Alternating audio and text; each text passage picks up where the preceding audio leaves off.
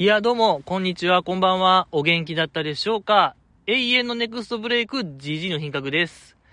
いやいやいやいやいやいやいやいや、町中華、いかがですか皆様？町中華に行かれます？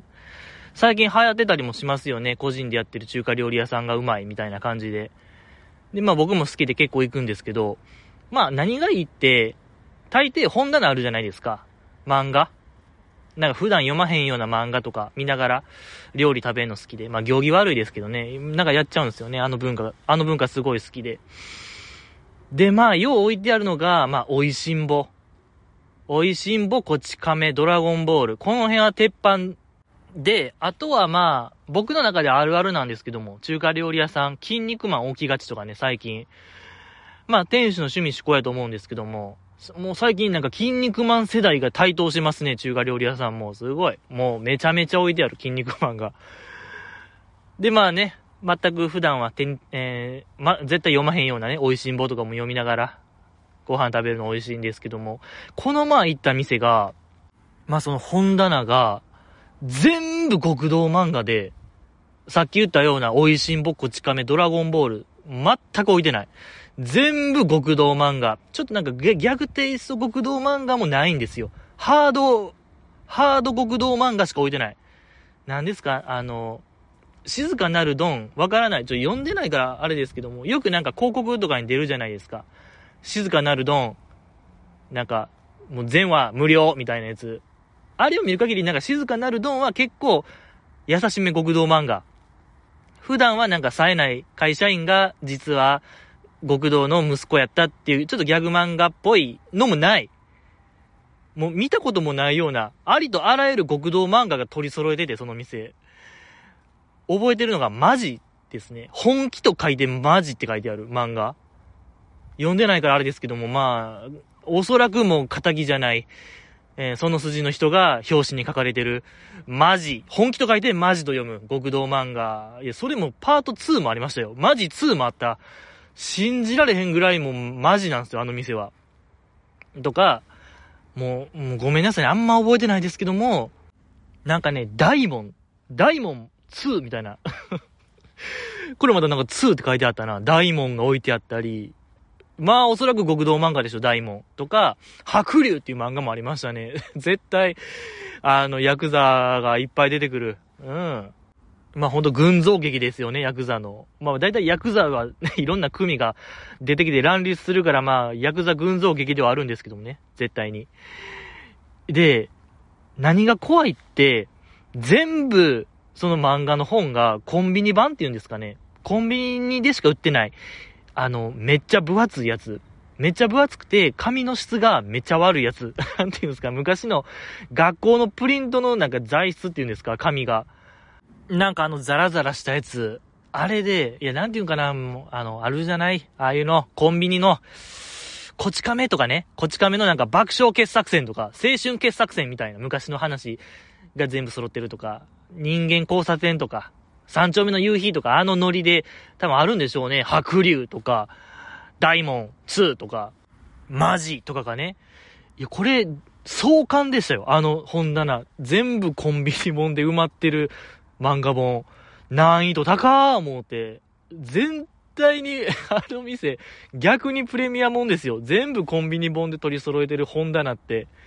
いやあれはちょっと見応えあったし、やっぱその後見える風景変わりましたもんね。店の店主の顔とか、あ、この人昔は、ヤクザの人やったんかなとか、反社の人間やったんかなとか、そう考えたらタメ口やったもんな、店主とか、ちょっと怖い、怖いなとか思ったりとか。で、その店、写真が、なんか有名人が来ましたよ写真とかも置いてあって、そこに、あの、NMB のとあるメンバーの子がプライベートで来てる感じで、写真撮って、親しく、こう、店主と、おかみさんと一緒に写真撮ってるのも見えたら、ああ、これはちょっともう黒い噂があったのかな、あの子も、みたいな、あらぬ考えもよぎるぐらい、まあ絶対、まあないんですけども、そう思わせれるようなあの本棚でしたね。い、あの本棚一発で僕のなんか、あこまで考えが変わるっていうのは不思議な体験でしたね。いや、あると思いますよ。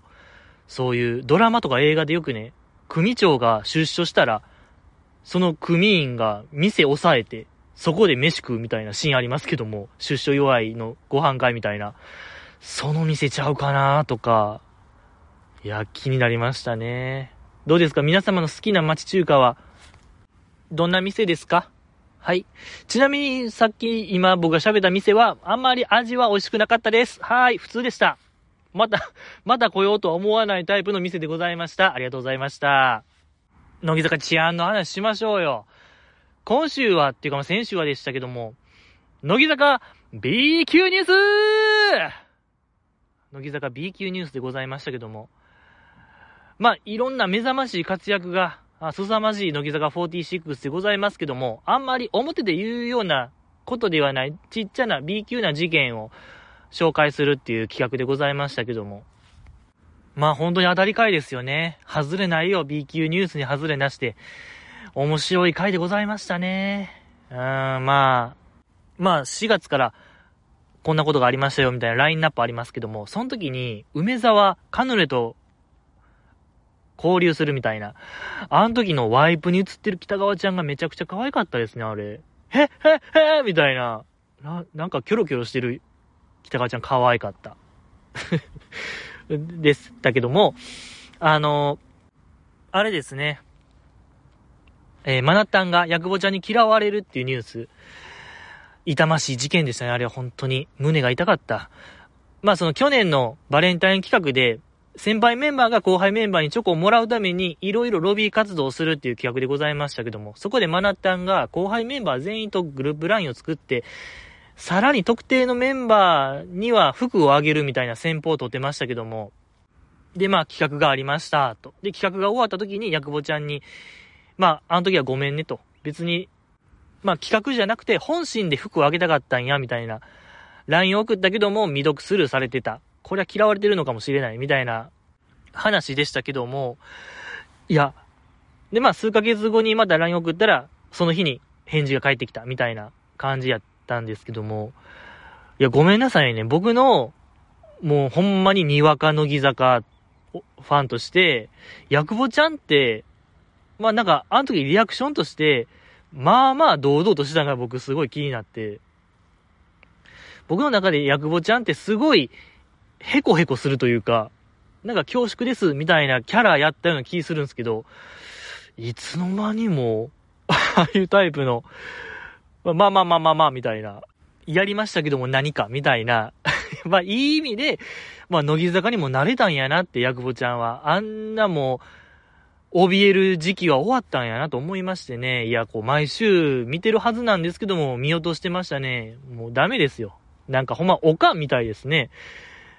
なんか、そういう子供の食の好み、一生同じと思ってそうみたいな、あの手の話と一緒ですね。なんかいつ、ヤクボちゃんは変わったんやろとか、もうわからない。じじいですね。なんかもう、本当にじじいに片足突っ込んでるなという気持ちでいっぱいですね。いや、最近やともう、ちゃんとキングちゃん、キングちゃんちゃうわ。タイムちゃんも毎回間違えますね。タイムちゃん聞いてるんですけどね。うーん、ちょっとわからなかったですね。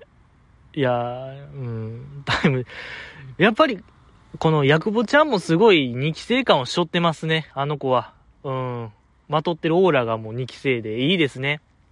まあその、タイムちゃんでも言うてましたけども、ヤクボちゃんの好きなものが、ちいかわと、ハンターハンターと、まあサイゼリア。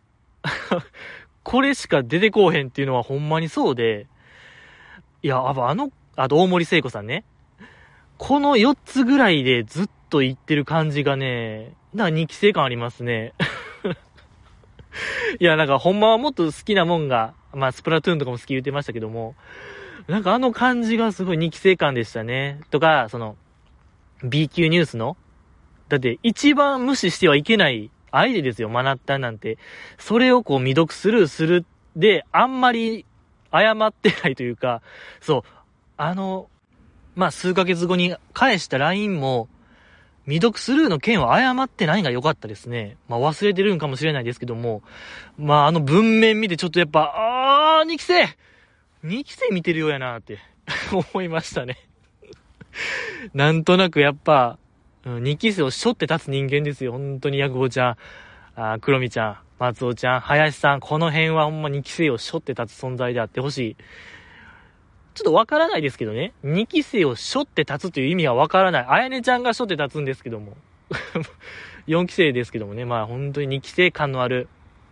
いやもう早く、バースデーライブでしたっけ？来月のバースデーライブで、スカウトマンをどうか、もう、本当にお願いします。やっぱり、あの子らがやったらもうまたスカウトマンの説得力みたいなんが、段違いなんでね、桁違いなんで、よろしくお願いしますけども。とかね、やっぱスカウトマンはアンダー曲でもいいような気するんですけどね。うん。まあ、どうでもいいですけども。あと、あ、そうね、向井さんの既読するも良かったですね。やっぱもうなんか、もう慣れた。支柱に収めた感じでいいですね、向井さん。向井さんがちょっとチョロ先輩になりつつあるのがちょっと悲しい句もあり。いや、でもいいですね。やっぱ向井さんのあの親しみやすさ、メンバー内からの圧倒的な親しみやすさはいいですね。あ結構悲しいことですけども、あんま悲しく見えないのがあの子の魅力ですね。いや、結構悲しいはずなんですけどもね、やっぱ、向井さんは、何なんでしょうかね。いや、まあいいでしょう。いいよ。あれが本当の魅力やと思うんでね。素晴らしかった。あとはまあ、久保ちゃんの眉毛が漏れる、ラビットのやつですね。ラビットのアンケートで、まあ確かあの映像見ましたけど、僕も。確かだいぶ序盤でしたよね。久保ちゃんがレギュラー就任して2週目とか3週目ぐらいで流れてたやつですけども、まあアプリで撮ってて、そのアプリで眉毛が一番濃い設定になってたと。だからあんな映像が流れてて、まあスタジオの誰も、視聴者までもが指摘がなかったみたいな話でございましたけども、やっぱかましてたんですね、久保ちゃん。僕らのやっぱ知らないところで。やっぱそう考えたら、あの、ラビットの年間 MVP の回が、久保ちゃんのラストの回でもあったんですよね、シーズンレギュラー。で、そのことをめちゃくちゃ喋ってたんですよ。長い時間。久保ちゃんがラジオで、オールの日本で、いや、絶対この年間 MVP は私やと思ってたんですけども、まあなんか、私、今週で最終回ですし、絶対私だと思ったんですけども、その日向坂の、日向坂の松田今度かちゃんがね、確か取りましたけども、まああのクイズですよね。クイズを一投目で正解しちゃってね、松田好花ちゃんが泣いちゃうっていう謎の回、神回すぎる神回がありましたけども、まあそれが年間 MVP ナンバーワンで、いや、悔しいです、みたいなめちゃくちゃ言ってたんですよ、久保ちゃんがラジオで。だから、なるほどなと。まああの、眉毛が濃いやつも、絶対に久保ちゃんが仕掛けた、なんやろ、受けというか、いじってくださいポイントやったのに、全員がスルーされる。おそらくですけども、久保ちゃんやっぱ真面目やから、多分真面目感がありましたもんね、あの映像。眉毛が一番濃かったらおもろいでしょ、みたいな。いや、この、多分、いろいろ仕掛けてたんちゃうかなと思いますね、久保ちゃん。だからあっこまで悔しがってたのではないかなと。眉毛だけじゃなく、もっといろんな小ネタを、本当にもう隠れミッキーばりにいろいろ仕掛けてたんではないかなと。だからもう本気で見ないといけないよ、ラビットは僕ら。一番目を凝らして アイドルの本当普段やらへんようなボケを、つぶさに見ないといけない。もう瞬きもすることなく、本当にもう目充血、目から血の涙流しながら、もう、凝視しないといけないリアタイでね。平日の朝。8時から10時、リアタイで、星座で、瞬き現金で見ないといけないぐらいの番組やったんですよね。本気で見ないといけない、ラビット。まあ、ただいかんせん、その、乃木坂がちょっと離れちゃってるんでね、今、ラビットから。カムバックはあるんですかねいや、でも、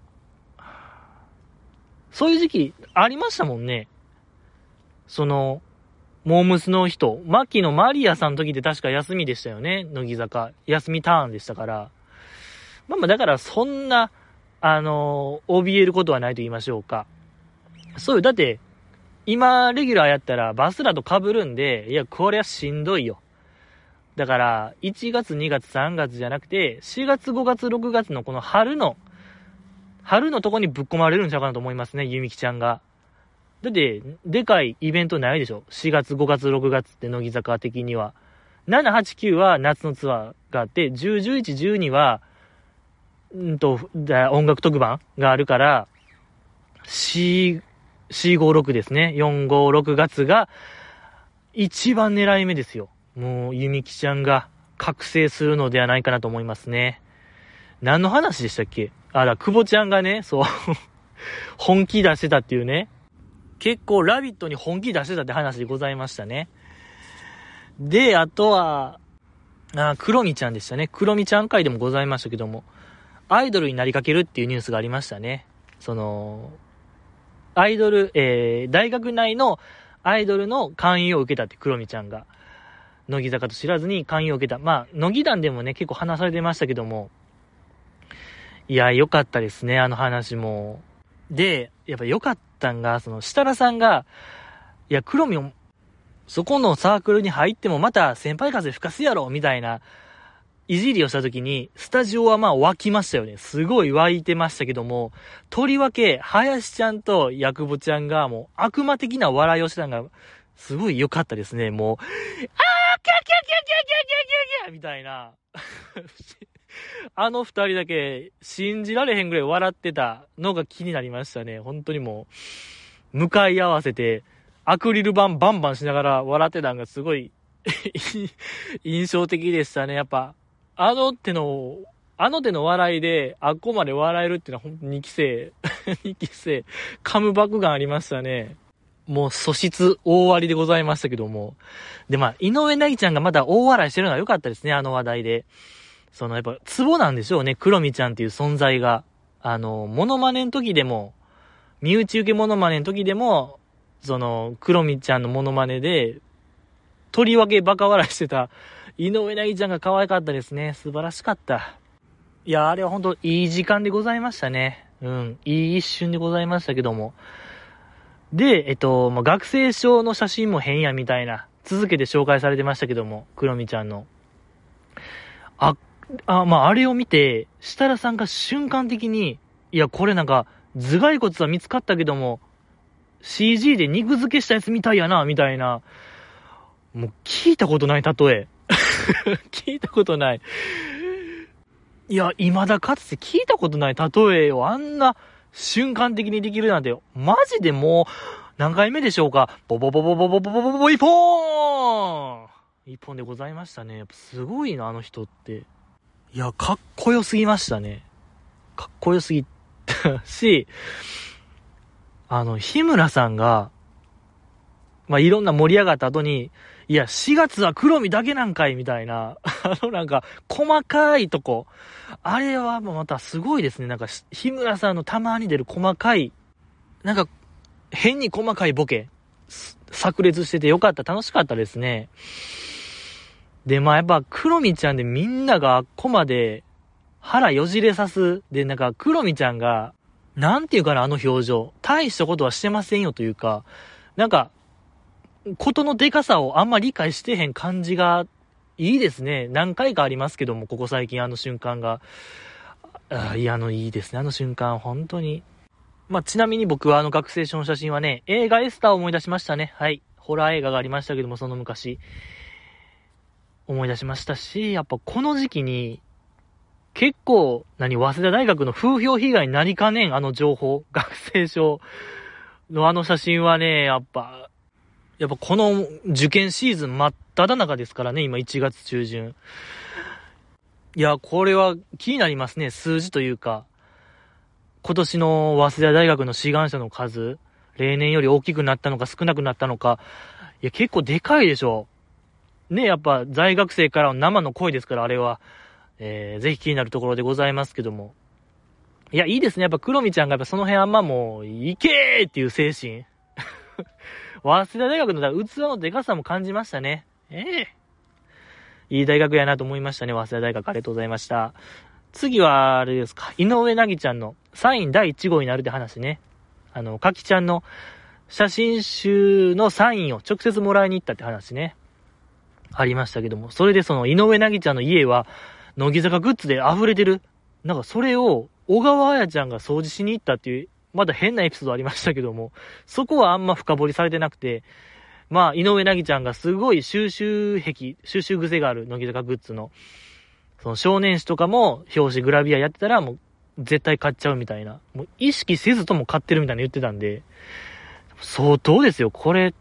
いや、なんかぜひ、ロケ行ってほしいですね、誰かが。井上なぎちゃんのその部屋。どこまであるのか。カップスターとかも全部あるんですかねあの、ご当地ラーメンみたいな。ありましたけども、あの、何でしたっけ？もう九州、福岡のなんか水炊きラーメンしか覚えてないですけども、めちゃくちゃ美味しかった。水炊きラーメンとか、札幌のなんかカレーラーメンみたいなのありましたけども、蓋がね、何種類、10種類ぐらいある、あの、いろんなメンバーが浴衣みたいなの着てる、着物みたいなの着てる、あの、カップスター、わらーでしたっけ？わらーや。懐かしいわらー。わらー全部コンプリートとかしてるんですかね？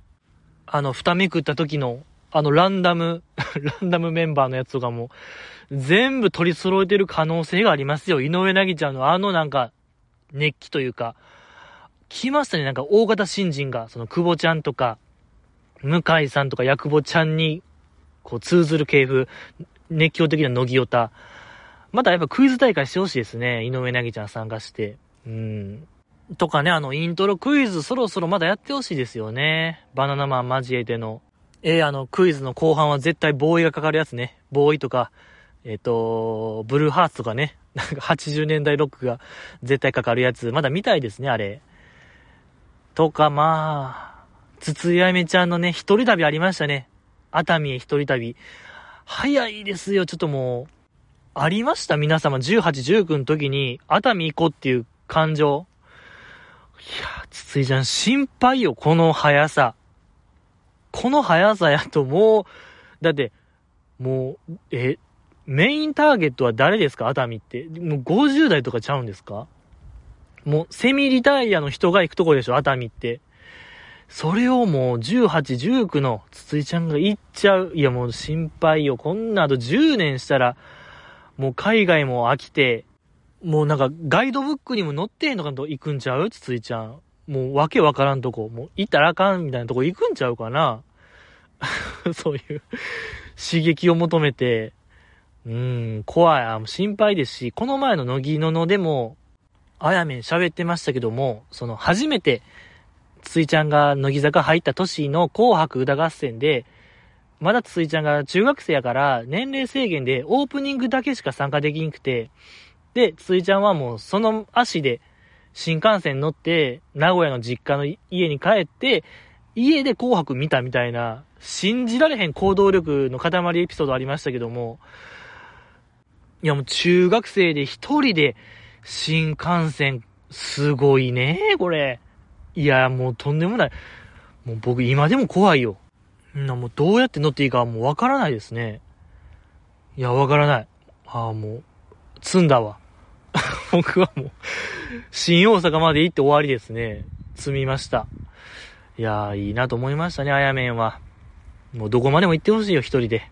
いや、まあ、セミヤレイちゃんとね、よう一緒にちょっと時間あったらディズニー行くみたいな言うてましたけども、やっぱすごいですね、このアイドルの行動力とか、なんかすぐ予定を組めるフットワークの軽さみたいな。やっぱ僕にはやっぱないですね。うん、やっぱり、乃木坂にあって僕にはないものはフットワークでしたね。うん、アウトボクサーにはあって僕にはないものもフットワークですね。うわないですね、フットワーク。本当になんとかしたいもんでございますけども。いや、いや、ほんま、あります？なんか刺身食いたいと思わなかったですね、18、19の時。やっぱマクド食いたいですもんね。いや、今もなおですね、今もなお、だから今日も食べましたね、僕は。マクドナルド。いただきましたね。もう同じのしか食べない。まあ、いっか、もうそんな話は。まあ、あとは小川彩ちゃんのあれですかね、ドラマみたいな、ドラマみたいな雨の朝。まあ、小川彩ちゃんが傘を忘れちゃってね、こう、学校へ向かってる途中に親切な方が、まあ、傘をくれたみたいな話でございましたけども、本当にもう、今の現代社会にはない人情の話でございましたよ。ねえ、もう人が人と思わない。こんな殺伐とした現代社会の中で、まだこんな話があるんやと。もうよかった。本当にもう人間交差点みたいな話でしたね。いい話でございました。で、小川屋ちゃんが、なんか乃木坂たるもの、こう、なんで傘を忘れたんやと自分を責めましたみたいな話してましたけども、やっぱいいですね。小川ちゃんの中での乃木坂像というか、乃木坂たるものをもう傘はもう持っとく。天気予報も見る。もう見てへんときは折りたたみ傘持ってくみたいな、あの鉄の起きて、小川屋ちゃん聞きたいですね。小川屋ちゃんの乃木坂像もっと聞きたいなと思いましたね。以上でございますか？あとはまあ、柴田ちゃんのやつ？家族総出でお出迎え。まあまあ普通にまあいい話でしたね。また人情話でございましたけども。そのちょっと思いましたけども、柴田ちゃんとかってその実家から、千葉の家から通ってるって話でしょ、確か。北野日な子さんもね、あの、現役時、この千葉の家から通ってるみたいな話ですけども、いや、関西の僕からしたら全く土地勘がないからあれですけども、そんな近いんですか？千葉と東京って。やっぱ僕は、なんやろ、京都、大阪とか考えたらまあまあありますし、うーん。なんか、なんだ千葉のその、郷土愛強い人多いですね。いいです。小川屋ちゃんも確か千葉とか5期生が結構千葉多いんですよね。いや、気になりますね、あれ。と、西葛西って、千葉？ほぼ千葉みたいな場所ちゃいましたっけ？確かまあ、何回か行ったことありますけども、その、路線図の感じ、千葉。なんかディズニーランドが近かったような気、はあ、覚えてないな。まあなんかでもち、ほぼ千葉みたいなとこちゃいましたっけ？江戸川区？西葛西。ごめんなさい、ちょっと、あやふやトークしすぎ。また行きたい。やっぱまた行かないとダメですね。あの、現地調査。あの、乃木坂寮をまた探しに行かんと、3度目の西葛西。ね、行かないとダメですよ、これは。もう3回目ともなると、もう大体目星はついてるんで、マジで本当にもう、まあもうないんであれですけども、乃木坂寮は。ですけども、もうここだって、おファイナルアンサーって言えるぐらいちょっと決めていきたいですね、3度目ともなると。あ西葛西は本当にいい街。ええすべてが揃ってる街なんでね。うん。アクセスもしやすい。最高の街でございますけども、西葛西、住みたいね。絶対西葛西を住むのなら、うん。白鳥かな鶴もおったしね、西葛西の公園に僕は見たんで、やっぱそれぐらい自然もゆか豊かですしね。カレー屋もいっぱいあるし。最高の街、西葛西でございますけども。以上でございますか乃木坂工事中は。もうちょっと西葛西でいっぱいですね、頭は。ねえ、このコロナから、やっぱコロナ後の西葛西を知らないですね、僕は。あるんですか今も撮り鉄とか、小僧寿司、ビレバン、ねえ、あっこ。いや、まだね、確認調査したいところでございますけども。いい、いい、や。いや、ごめんなさい。また、またやってしまいましたね、お酒が。あ、お落下しちゃいましたね。もう爆発みたいな音がしました。やっぱすごい。アルコールめっちゃ入ってるんですね、お酒って。やば。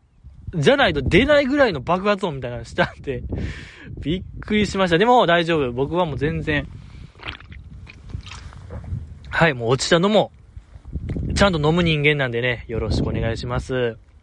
やっぱその、デンちゃんでもありましたけどもね、B 級ニュースの時に、ストローで何でも代用しちゃうとか、ストローで何でも食べたりする。で、設楽さんが、そういう不注意な人間っていつも同じミスをするみたいなくだりありましたけども、いくちゃんとかの時にもよくや、なんか言うてましたけども、不注意な人はいつも同じミスをするみたいな、うん、典型でしたね。また僕が同じミスをしました。この自転車のサドルにお酒を置いて、ちょっと風が吹けばもう倒れるんですよ。こんな安定性のないところは。でも僕はもう置いちゃう。で、落ちちゃう。で、びっくりしちゃう。怒られるやつですよ、あれは。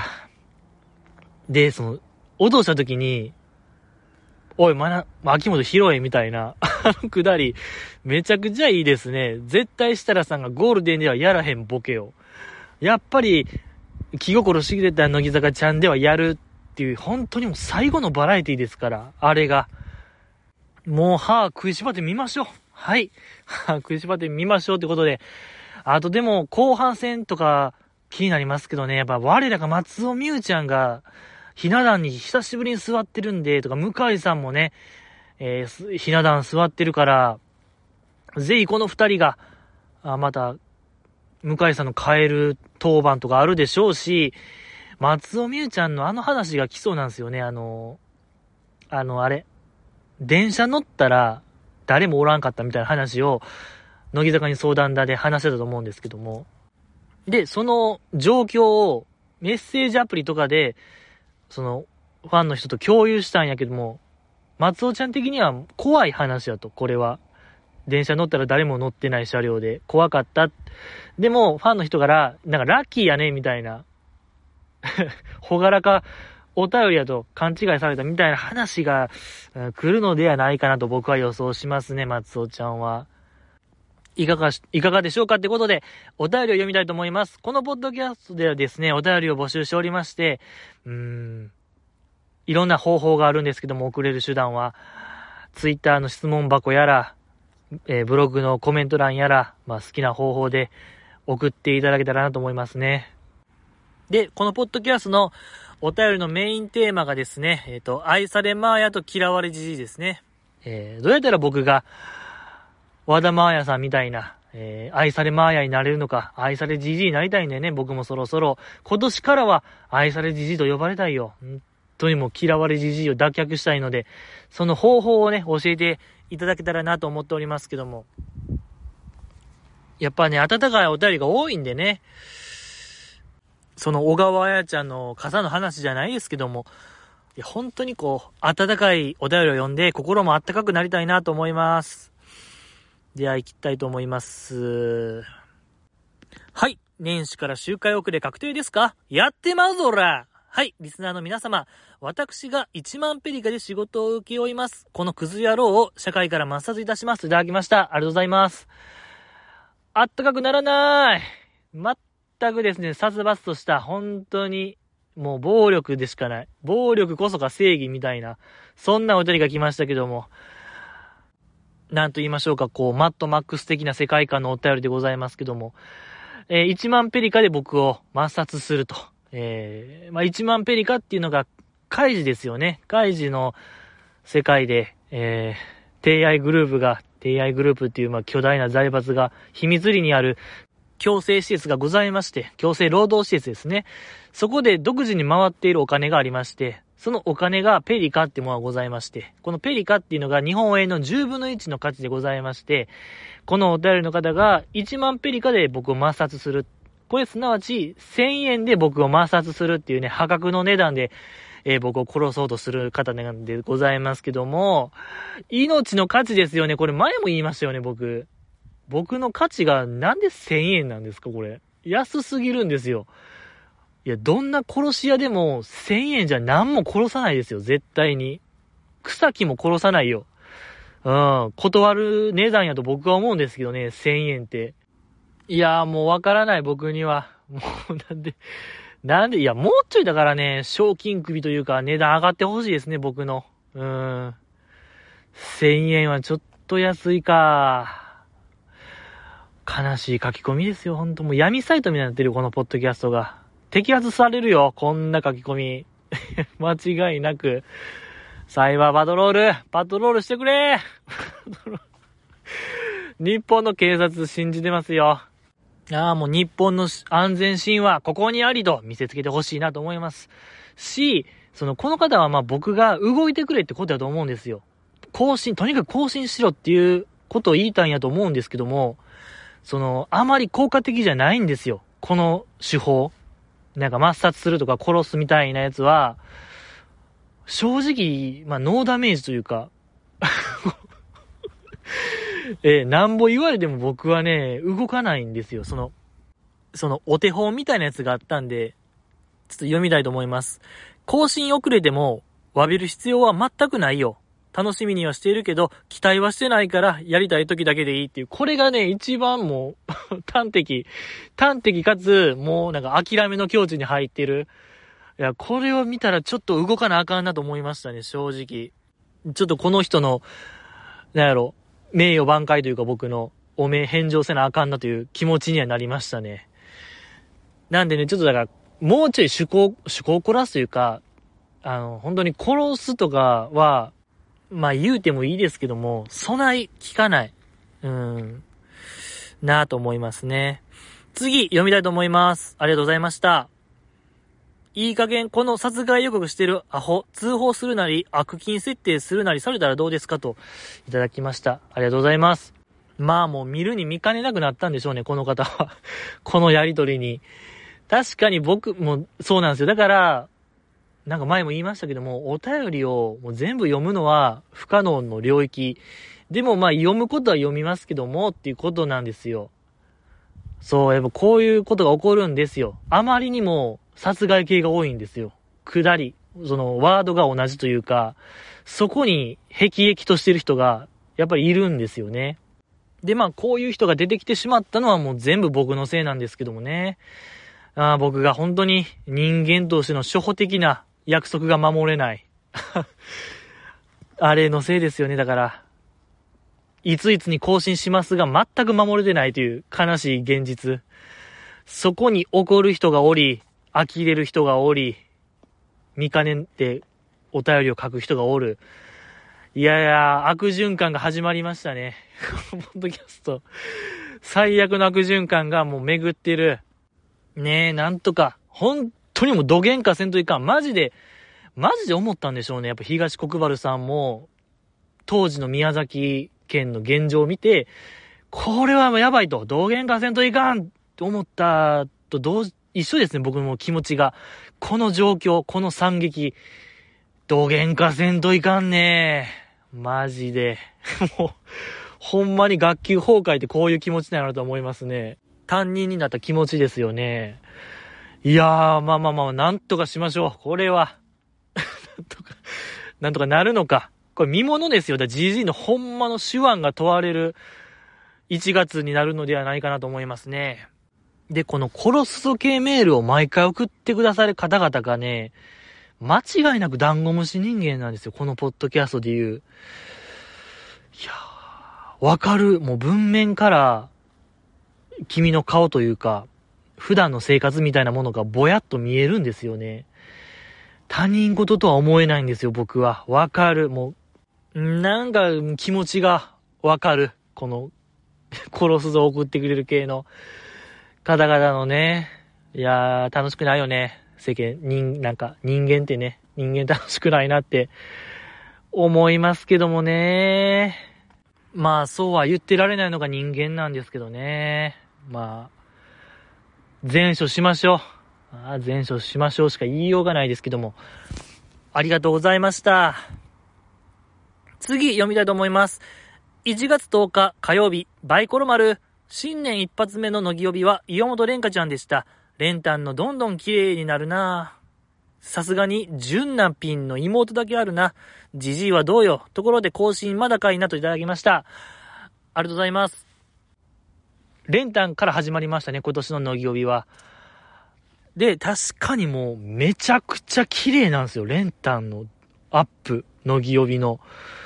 もう、なんやろ、全員のなんか乃木坂のもうハイブリッド感がエグいというか、全員のなんかいいところみたいな、パーツが出来上がったのがレンタンみたいになりつつあるというか、レンタンがすごい、可愛すぎましたけども。で、また自然体な会話がいいですね。そのアニメとか、ゲームの話の時のフラット感。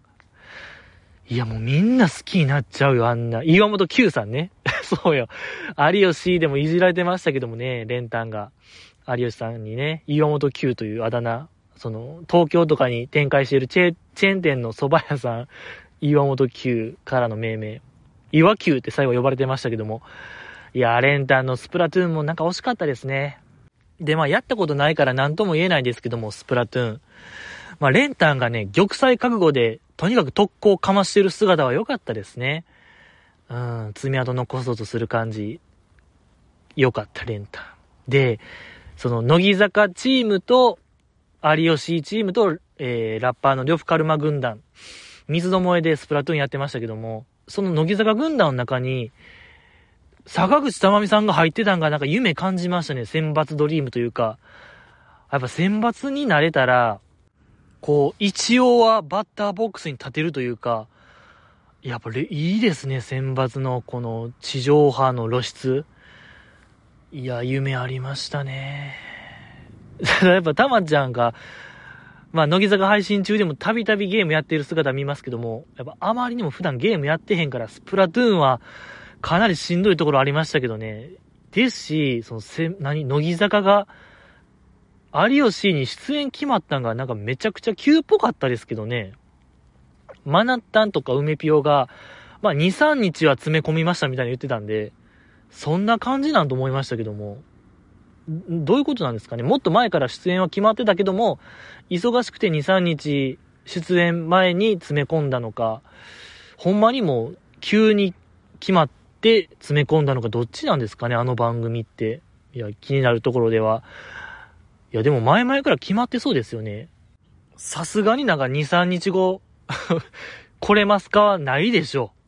んな乱暴な番組じゃないですよ、有吉は。ねえ。いや、そうよ。よかった。で、この方、その、お便りのこの方は、練炭、えー、練炭どんどん綺麗になるな。さすがに、ジュンナピンの妹、ジュンナピンジュンナピンいや、びっくりして2回言っちゃいましたけども、初めて聞くタイプのあだ名ですね。ジュンナピン、伊藤ジュンナさん。いや、これは僕がね、乃木坂弱者やから、ちょっと強めには言えないんですよね。ほんまに呼ばれてる可能性もあるし、この方がふざけてボケて送ってる可能性もある。もうわからないんですよ、僕。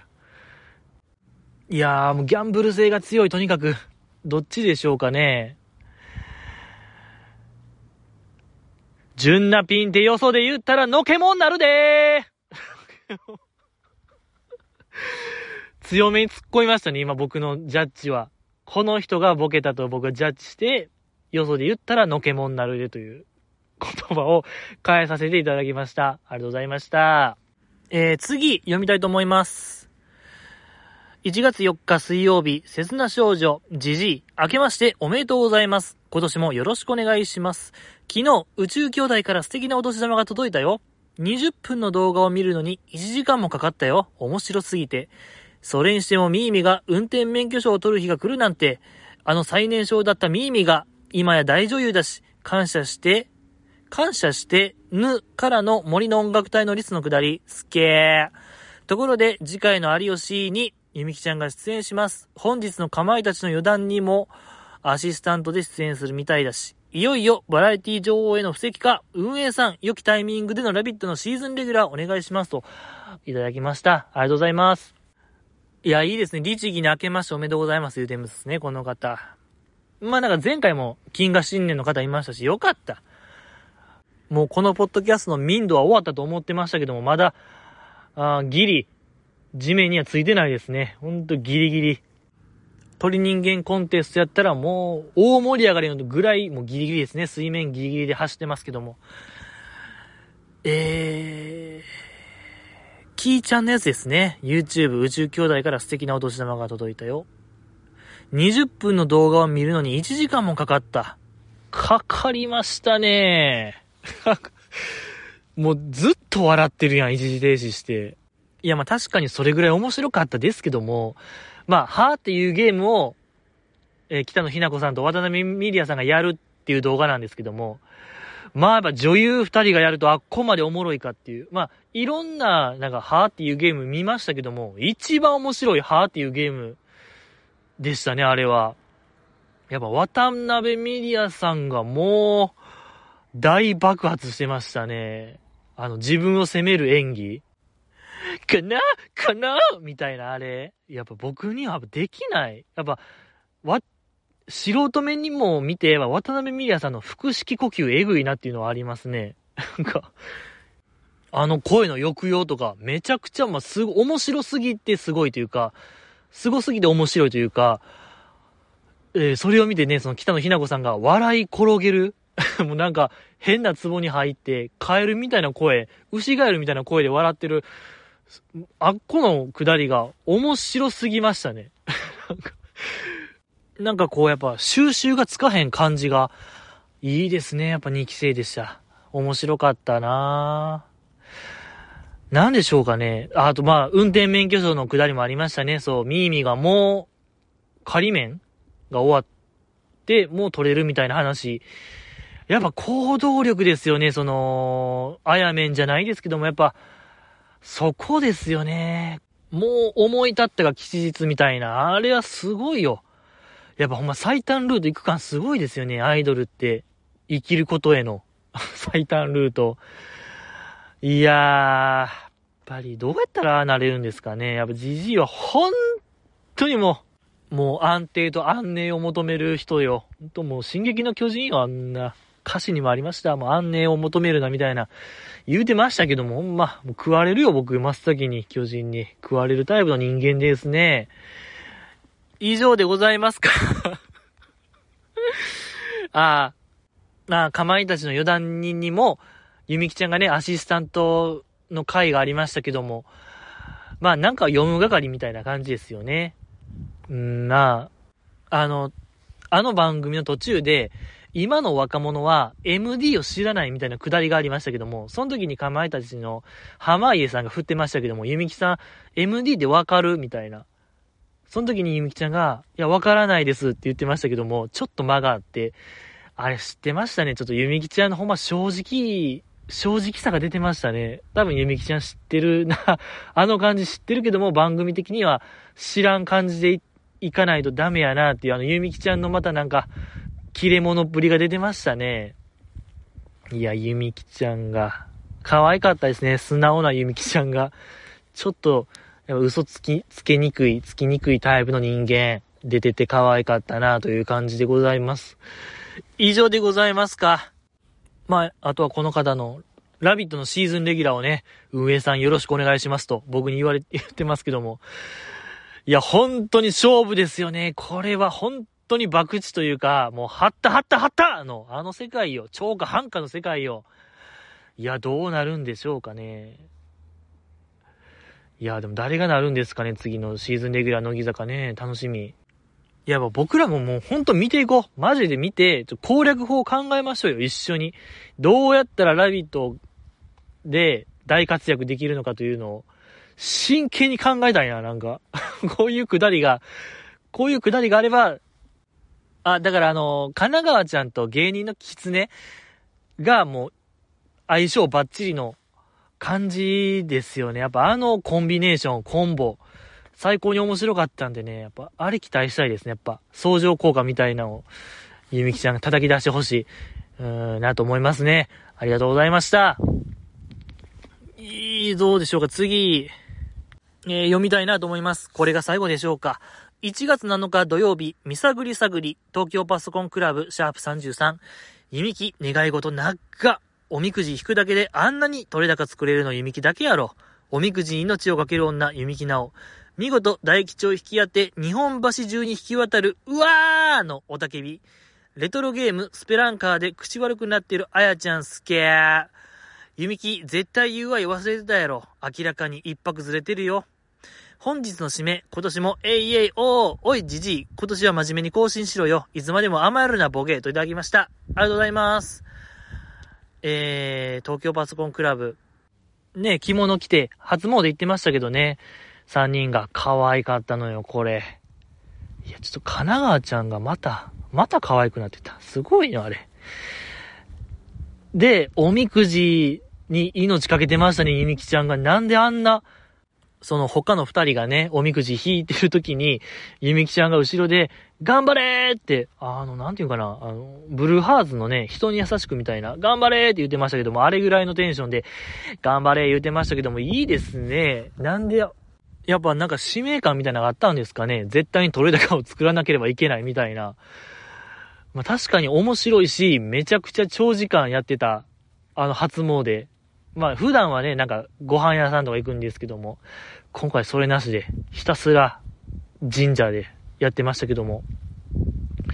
で、そのゆみきちゃんが、おみくじ引いて中身見た時に大吉で、うわーって確かに叫んでましたけどもね、日本橋中に。あの時に、アヤティがもう後ろにのけぞってるぐらい、うわーって叫んでる。あの、アヤティ可愛かったですよね、あのリアクション。漫画みたいな。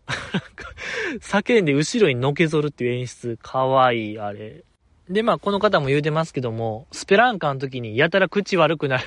アヤティ、良かったですね。そのスペランカーのキャラクターが弱すぎるんですよね。ちょっとした高さから落ちても死ぬみたいなのを見かねて、こいつ、こいつなんなん？みたいな。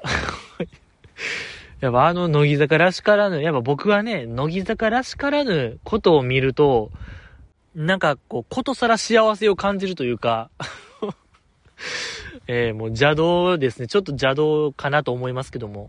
いいですね。スケーってことですね、あれ。確かに僕も思いましたね、あの時は。若林さんみたいになりましたけども。そんな感じでございますでしょうかね。えー、あとはまあ、生高橋さんですかね。あの、講師の方。まあ実際にインディーズゲームを作られてる方、あの方がおそらくやっぱヤンチャン推しをちょっと隠しきれてないのが気になりますね、僕は。えー、ちょっと生高橋さんが、生高橋さん動向もチェックですね。あの、生高橋さんと言ったら、年末かな？年末ぐらいに、一人でかな、まあ、ツイッターで、100キロ徒歩みたいな、勝手な企画を一人でやってて気になりましたね、あれは。いや、どっからどこまで歩いたんか忘れましたけども、東京から栃木ぐらいまで歩いたんかな。えー、まあそんな自発的な企画が勝手に始まってね、まあ100キロ目標が、60ぐらい、60キロぐらいでリタイアしてましたね、生高橋さん。な、何があったのか。まあなんか足が痛いみたいなことが確かつぶやかれたと思うんですけども、ぜひ第2弾やってほしいですよ、僕としては。もう生高橋さん100キロ、踏破してほしいですね。うん、応援しますよ、僕は。生高橋さんの100キロ企画。とかね、確か、うん、今年の2月までにね、もう1本ゲームを作るっていう目標を立ててましたけども、どうなんでしょうかね、ちょっと。完成するのか、どうなのか。まあ僕としては100キロの方を早く取り掛かってほしいですね。100キロ企画、リベンジしてほしいなと思いますけども。以上でございますか？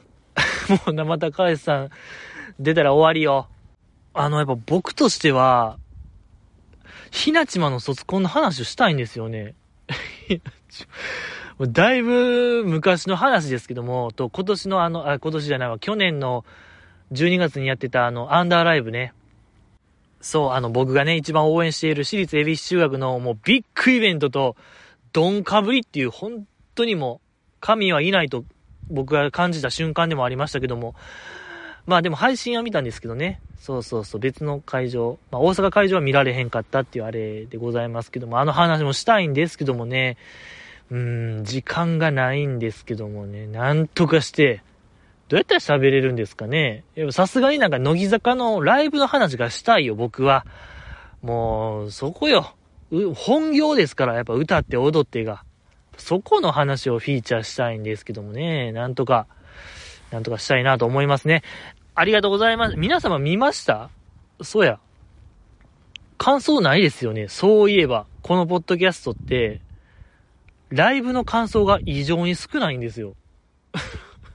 大半がまあ、7、6割ぐらいは僕を殺す系のメール、お便りで、残りがテレビ、なんか、えー、何ですか？と、と、東京パソコンクラブとかね。なんか、ゆみきちゃん絡み。ゆみきちゃん絡みで、2割ぐらい。で、まあ、あと1割が2期生。